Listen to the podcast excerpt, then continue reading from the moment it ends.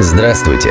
В эфире программа «Тихий час». Рассказ о тех сладких минутах, когда мы добровольно впадаем в транс и смотрим сны о другой жизни. Сны, придуманные специально для нас, другими людьми. Это программа о кино.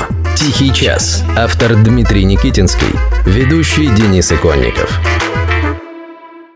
Сиротский Бруклин. Режиссер Эдвард Нортон. США. 2019 год.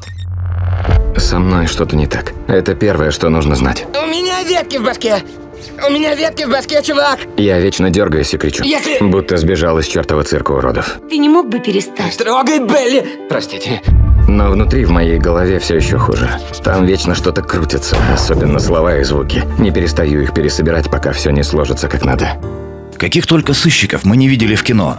Знаменитый Шерлок Холмс покупал в аптеках кокаин, играл на скрипке и чурался женщин. Но это были еще цветочки. А потом понеслось. Преступления расследовали женщины, маленькие девочки и любопытные старушки. Монахи, журналисты и даже животные, вплоть до фантастических. Кто не верит, погуглите детектив «Следствие ведут колобки». И даже душевно больные были. Тоже, кстати, женщины. Главные героини популярных детективных сериалов «Родина» и «Мост» – женщины, у которых не все в порядке с головой. Одна – офицер ЦРУ, другая – следователь-важняк шведской полиции. Ну а теперь и до мужчин добрались. В прошлом году в США сняли фильм под названием «Сиротский Бруклин». И там преступление расследует совсем уж пришибленный персонаж. Он, с одной стороны, постоянно выкрикивает разные слова и фразы, иногда очень неприличные, ну типа как Джокер в исполнении Хоакина Феникса. А с другой, он все запоминает, как герой Дастина Хоффмана из фильма «Человек дождя». Казалось бы, подобный персонаж должен находиться под неусыпным присмотром врачей, а не преступления расследовать. Но наш герой изображен дико умным и проницательным, о чем ему постоянно напоминают окружающие.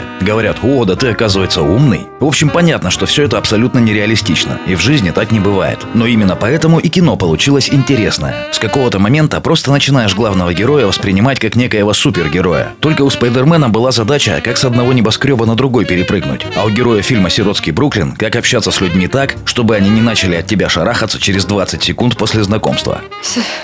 Просто забудь. Действие фильма происходит в Нью-Йорке после Второй мировой войны. Точная дата не называется, но приблизительно это где-то 50-е годы. Атмосфера нуара. Частные сыщики и гангстеры в длиннополых пальто и шляпах Стэдсон. Все курят, все врут, все предают. Мрачные негры романтично играют джаз. Все женщины выглядят как мечты Элочки-людоедки. Главные злодеи сидят в органах власти и занимаются недвижимостью. Поставишь под угрозу его работу, он тебя уничтожит. И вот тут мы и добрались до второго аттракциона, который нам показывают в фильме «Сиротский Бруклин». Психически больного сыщика играет Эдвард Нортон. Он же сценарист и режиссер фильма. Играет хорошо. Наделить такого убогого персонажа обаянием и харизмой, сделать так, чтобы зрителю не хотелось отвернуться от экрана, это уметь надо. И Нортон умеет. Так вот, а главного злодея играет Алек Болдуин. И вот это настоящее пиршество для глаз. Его злодей смачный, убедительный и харизматичный. У него в фильме два монолога. В одном он говорит о себе любимом, излагает свою систему ценностей. Во втором говорит о природе власти. Оба монолога прекрасны. Вы хоть представляете, как работает власть?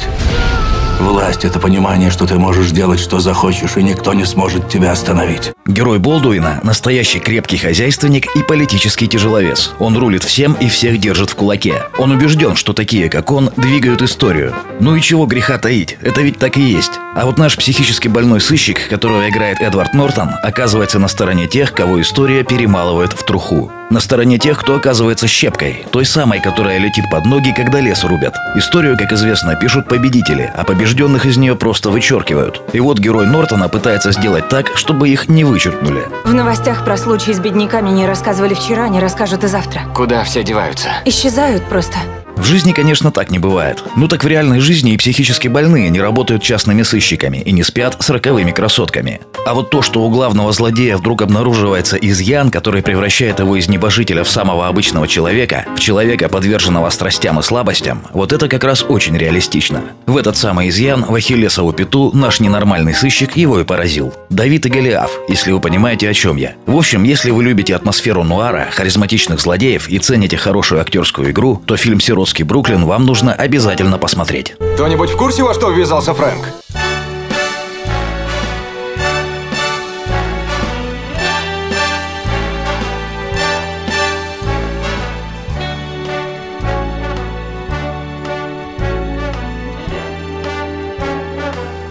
Start spreading the news.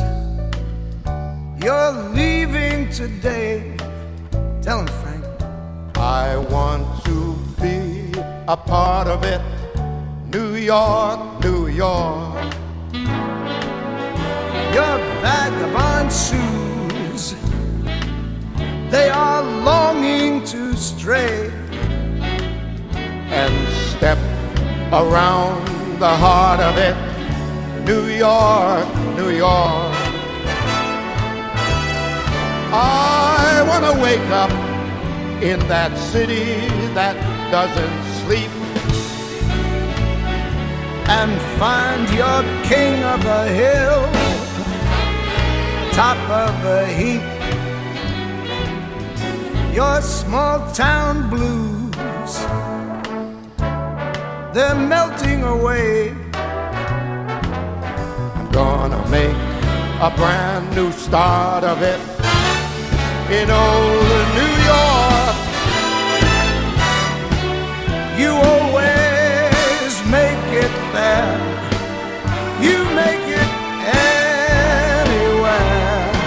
It's up to you, New York, New York.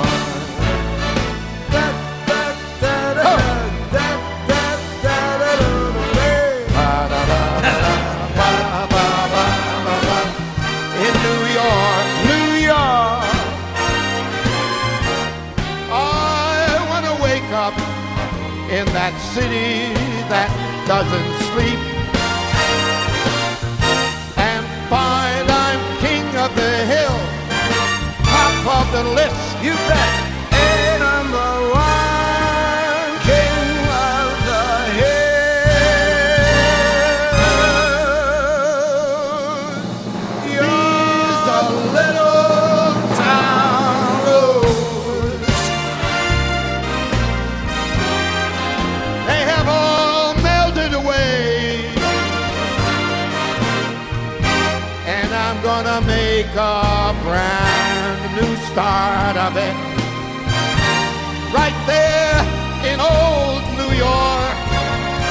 You better believe it, folks. You always